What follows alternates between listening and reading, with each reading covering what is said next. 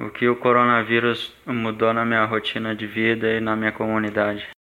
A nossa realidade é outra. As casas são pequenas, espaços pequenos. Como tu obriga dentro de uma comunidade uma pessoa a ficar dentro de casa, sendo que ela mora numa casa de 5 metros quadrados? É complicado. A gente não tem saída. Se a gente sai para trabalhar, a gente corre risco de pegar esse vírus. Se a gente fica em casa, nós, nossos filhos, a gente morre de fome, entendeu? Em 11 de março de 2020, a Organização Mundial da Saúde declarou pandemia mundial. A Covid-19, a doença causada pelo novo coronavírus, já atingiu mais de 150 países, provocando mortes e isolamento social. Nesse contexto, qual a realidade das comunidades e periferias? De que maneira está sendo feito o enfrentamento da doença? Quais os aspectos da desigualdade social que estão sendo revelados pela Covid-19? Acompanhe agora a série Cartas da Periferia, uma iniciativa do coletivo Fora dos Muros em parceria com o Iguana Jornalismo e o Periférico. Nessa temporada, vamos escutar relatos das comunidades sobre como o novo coronavírus produz mudanças e impactos nas periferias de Porto Alegre. A ideia central desse podcast é escutar a todos, é escutar você. Oi, pessoal, meu nome é Andréia. Eu moro na comunidade do Jardim Marabá, bairro Cascata. Eu tenho uma associação de matriz africana em um ponto de cultura que se chama Xemirê. Aqui Logo de início, nos primeiros 15 dias, o pessoal seguiu a risca o que veio do Ministério da Saúde, pedindo que se resguardassem dentro das suas casas, pouco convívio.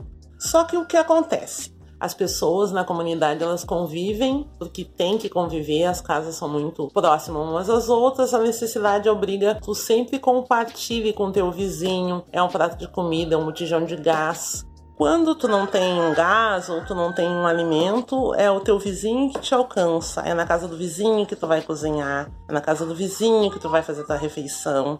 Quem mora em comunidade sabe que além das casas serem muito próximas umas às outras, as pessoas são muito solidárias umas com as outras. E outra coisa, como tu obriga dentro de uma comunidade uma pessoa a ficar dentro de casa, sendo que ela mora numa casa de uns 5 metros quadrados com 5, 6 crianças, né? É complicado. Meu nome é Solon Bairros Vaester Júnior. Sou morador da comunidade Mato Sampaio, na Bom Jesus. Bom, na minha comunidade, infelizmente, continua quase que 80% das pessoas ainda continuam fazendo confraternizações, festas e aglomeramentos de pessoas. E, e são poucas as pessoas que estão realmente na quarentena, tá? Logo que começou a quarentena, eu fiquei durante quatro semanas sem trabalho nenhum, sem renda nenhuma, tá? E agora, no momento, estou em São Paulo, que um, um primo meu conseguiu um serviço para nós fazer em São Paulo. E como eu precisava sustentar minha família, nós viemos, né? Na verdade, isso que mudou na, na minha rotina. Eu tive que sair da minha cidade para poder estar tá sustentando a minha família. Meu nome é Letícia, eu tenho 30 anos, Sou mãe, chefe de família, mãe de três meninas. Eu venho trabalhando muitos anos na área da alimentação. Eu trabalho como confeiteira no momento. E alguns dias antes da pandemia chegar, eu teria realizado um sonho de abrir um espaço onde eu trabalho e posso atender meus clientes aqui no bairro Restinga. E eu tive que fechar minha loja, tive todos os meus trabalhos cancelados.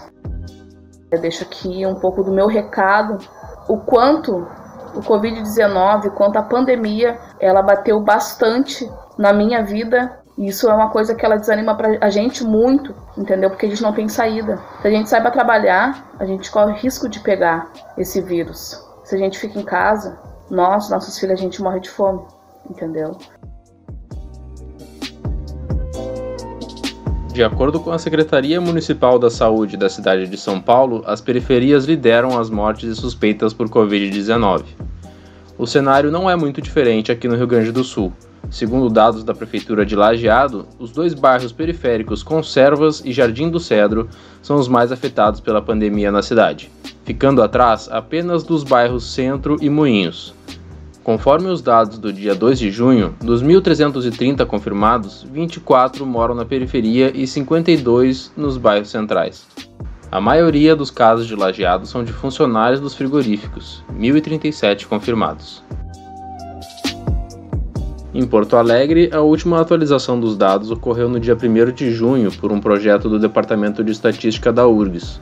Já os dados fornecidos pela Coordenadoria Geral de Vigilância em Saúde tiveram sua última atualização no dia 27 de maio. Segundo as informações mais atualizadas, os hospitais com mais casos em Porto Alegre são o Nossa Senhora da Conceição, com 45 infectados, o Clínicas, com 37, e os hospitais Vila Nova e Santa Casa de Misericórdia, com 26 infectados cada. O avanço do vírus nas periferias pode ser medido pela mudança no perfil da procura a hospitais que atendem pacientes graves internados em UTIs para adultos. Nos primeiros meses da pandemia no Brasil, o tratamento da Covid-19 era apenas particular ou por convênio, e em sua maioria atendidos nos hospitais Moinhos de Vento e Mãe de Deus. Segundo dados, até o dia 11 de maio, 4 a cada 10 casos graves estavam no Hospital Conceição, que atende em sua maioria moradores da Zona Norte e da região metropolitana de Porto Alegre e somente pelo SUS.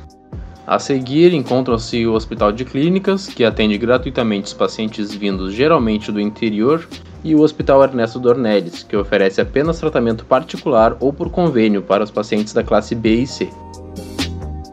Podemos notar como o cenário é preocupante, sobretudo para as comunidades que historicamente já são as mais afetadas.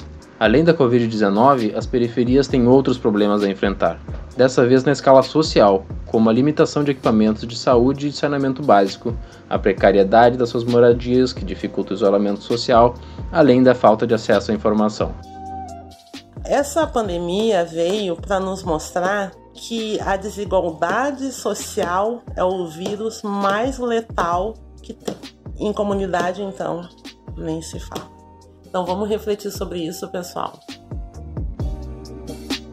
E como está a situação do auxílio emergencial? Quais são os riscos que pessoas em situação de rua vêm enfrentando ao não ter oportunidade de confinamento? Quais são os conflitos que mulheres periféricas enfrentam nessa pandemia?